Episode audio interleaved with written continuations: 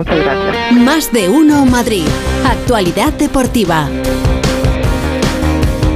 Hola, feliz José Casillas. ¿Qué tal, Pepa? Muy buenas tardes. Mira, voy a hacer que el borrasca se venga muy arriba, muy Venga, arriba, muy venga, arriba. venga. muy Cuidado arriba. que está sí. hoy Eh, eh, bueno, excitadito. Estoy ¿eh? en forma. Pues un poquito más, un poquito más. Vamos. Nacho, ataca ahí, venga. ataca, ataca.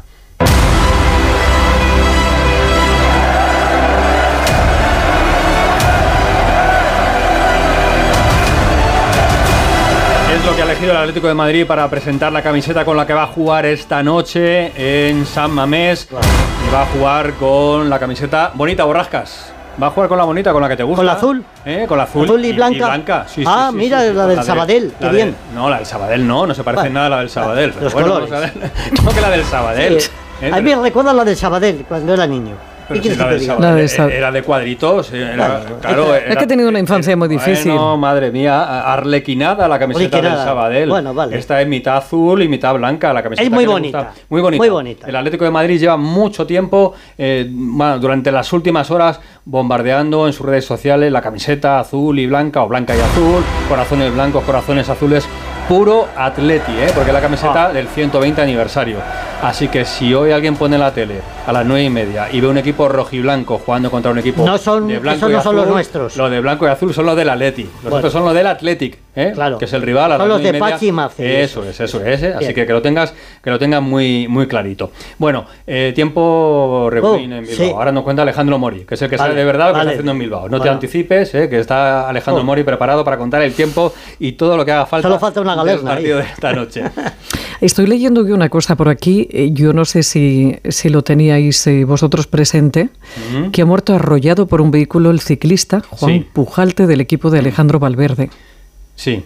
18 añitos. 18 ¿eh? añitos, exactamente. Nos lo ha comentado nuestro compañero Monserrate Hernández esta mañana desde, desde Elche.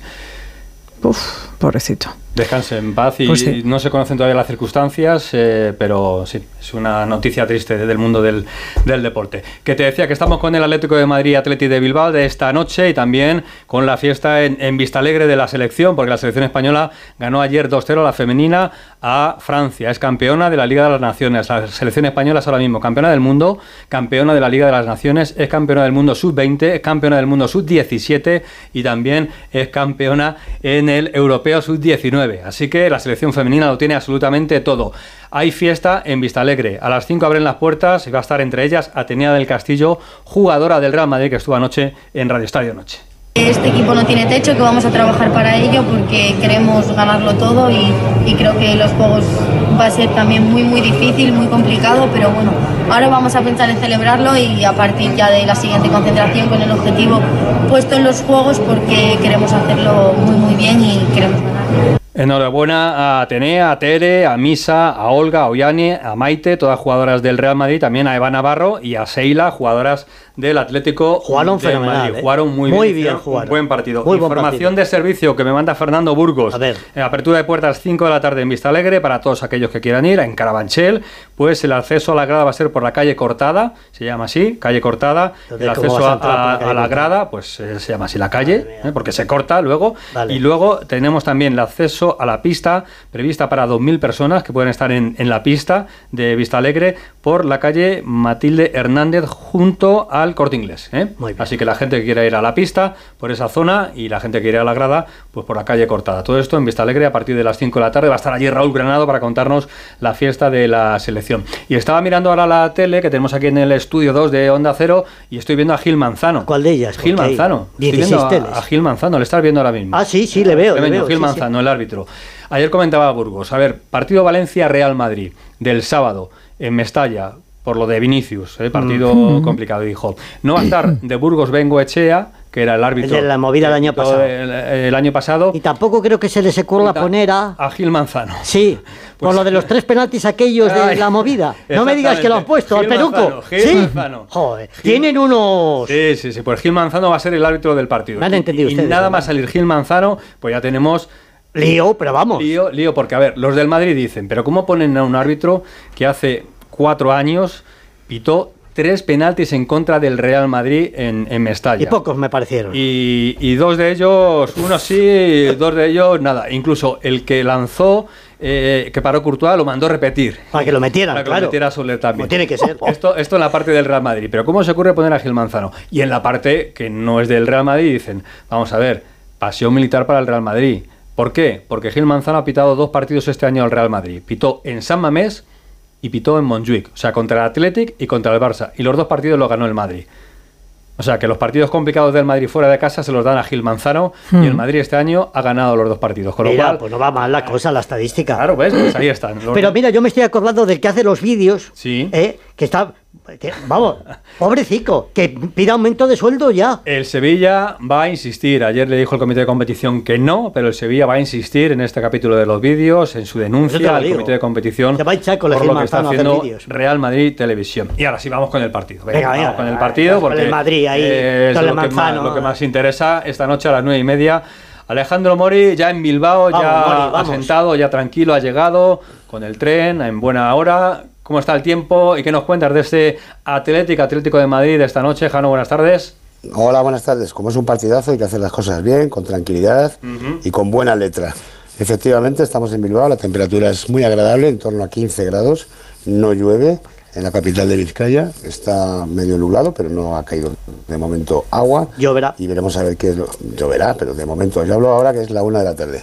A la una y media está previsto vuele la expedición rojiblanca hasta aquí desde el aeropuerto de Madrid-Barajas, con 25 futbolistas. Finalmente ha entrado Grisman en la convocatoria, pero que nadie se asuste. También lo han hecho Jiménez, Lemar y Azpilicueta, los cuatro lesionados que ha decidido Simeone viajen para hacer grupo ante un partido que se considera una final anticipada en el Atlético de Madrid y con una importancia absoluta.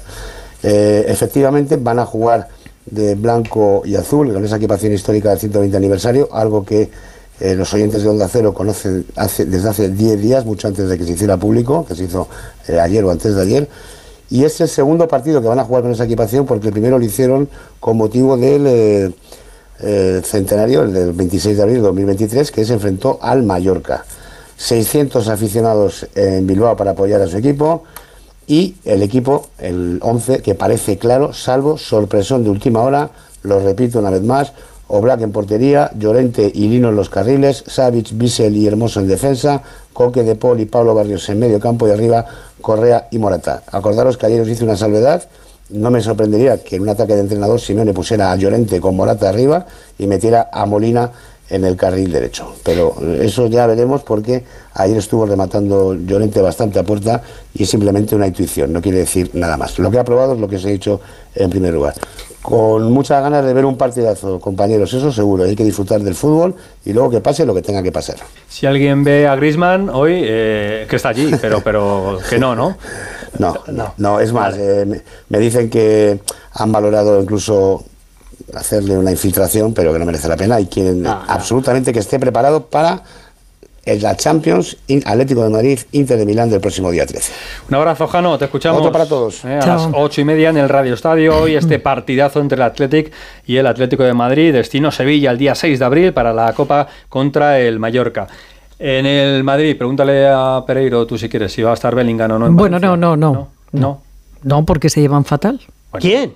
Tú y Bellingham, Pereiro. Yo, yo Pereiro mal. ¿Desde Mira, tú pregúntale, ya verás tú. Vamos, Pereiro, a que nos llevamos muy bien, hombre. Nos llevamos de maravilla, no tenemos ningún problema. ¿Ves? Buenas tardes. Buenas, Buenas tardes. Mañana, sin Buenas decir yo esto, todos. o la semana que viene, Se te volvéis a repetir el Le, ca- experimento. le caerán y cuatro le cae, palos y, ya tre- y tre- y tres vídeos por la mañana cuando diga que llueve con un sol de justicia. Muy bien, Se ahí te- ya se está ¿Se brillando. te ha pasado ya lo del Mallorca? No, Está, no, bueno, venga. Olvídalo, ¿eh? lo estoy rumiando Te todavía. tienes que hacer de la Leti. A ver, lo importante, ¿está. Bellingham o no está Bellingham? Que es que, vamos. No llega para el partido del fin de semana. Eh, sigue sin entrenar con sus compañeros. En principio tampoco lo va a hacer mañana, pero bueno, lo que venimos contando durante la semana, eh, que el objetivo es estar el miércoles que viene la vuelta frente al Leipzig de los octavos de Champions. No tiene las mejores sensaciones. Parecía al principio de la semana que podía ir mejor la cosa, pero descartado Bellingham, fuera Joselu, los tres cruzados, vuelven Camavinga y Carvajal. Así que ese es el parte de guerra que tiene el Madrid. Eh, asunto Vinicius, un poquito cada día antes de que llegue el partido frente al Valencia. Ayer se filtró la declaración de Vinicius sobre, sobre lo de Mestalla de- del año pasado, ¿no? Sí, señor. Y lo que demuestra el eh, documento al que ha tenido acceso la agencia EFE es que eh, uno de los abogados eh, de los eh, investigados o acusados, barra acusados, mintió al decir que Vinicius había acusado a todo Mestalla de que le gritaran mono mono y todo tipo de insultos racistas. la declaración de Vini refleja literal, yo no acuso a todo el campo, solo los seguidores que señalo y alguno más. Es verdad que el campo estaba muy exaltado desde antes del partido y que me insultaron cuando me bajé del autobús, pero que en ningún caso habla de la generalidad de Mestalla, que ya sabes que en su día eh, provocó el hecho de que el Valencia sacara un comunicado que hace 3-4 días hemos conocido que no van a dejar eh, pasar a las cámaras del documental de Vinicius que le está grabando durante toda esta temporada 23-24. Y nada, el día 7 de marzo hay eh, declaración de los testigos y el visionado de los vídeos de los medios de comunicación y los propios del club. Y veremos a ver cómo queda esa historia, que recordemos, es para Vinicius y es para Militao, que también en su día tuvo que ir a declarar. Eh, por cierto, la última de Vinicius del día de hoy es que también, y es una buena noticia, identificado el eh, aficionado del eh, Atlético de Madrid, el Metropolitano, que se metió con una niña que luego el Madrid hmm. llevó al palco y va a ser procesado, evidentemente, y tomado declaración en principio en las próximas horas. Pues Gracias, Pereiro. Adiós. Un besito, grande para todos. Chao. chao. Más del Madrid, en este caso de baloncesto, porque tenemos partidazo hoy en el Wizzing Center entre el Real Madrid y el Panathinaikos. Camps, David, ¿qué tal? Buenas tardes. ¿Qué tal, Félix? Buenas tardes a todos. Hace casi un mes que el Real Madrid no juega en el Wizzing y esta noche, antes de empezar el partido ante el Panathinaikos, va a ofrecer el equipo blanco a los aficionados el trofeo de la Copa del Rey conquistada en Málaga. Previo a este acto, los aficionados, información de servicio, podrán fotografiarse junto al trofeo en el vestíbulo de Fuente del Berro desde la apertura de puertas hasta 20 minutos antes del inicio del encuentro y desde el comienzo del partido hasta el final del descanso. Y más allá de esto empieza casi una pretemporada de más o menos mes y medio para el equipo blanco porque las eliminatorias para acceder a la Final Four son a finales de abril y la mayor preocupación para el técnico Chus Mateo es llegar como quiere al momento decisivo. Ha habido algunos viajes largos, especialmente de los dos jugadores argentinos, tanto de Facu como de Gaby. Pues luego ha habido jugadores que han jugado muy bien en sus selecciones, como Musa, como Mario, como Yabusel, como, como Vince, que han estado francamente bien y han tenido muchos minutos también. Que ahora lo que hay que intentar es poner a todos al mismo nivel y que todos estén pues, eh, descansado el que necesite descanso y activado el que necesite ritmo de competición pero me preocupa un poco más a medio plazo el que todos vayan cogiendo el, nivel óptimo.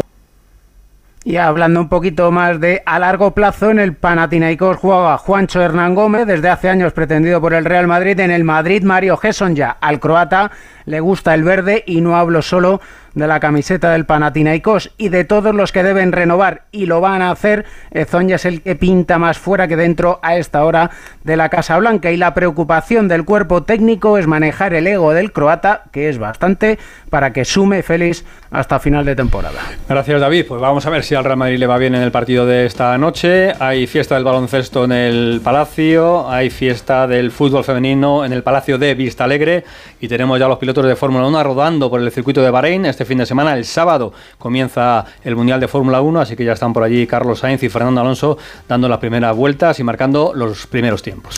Hasta mañana, feliz. Hasta mañana.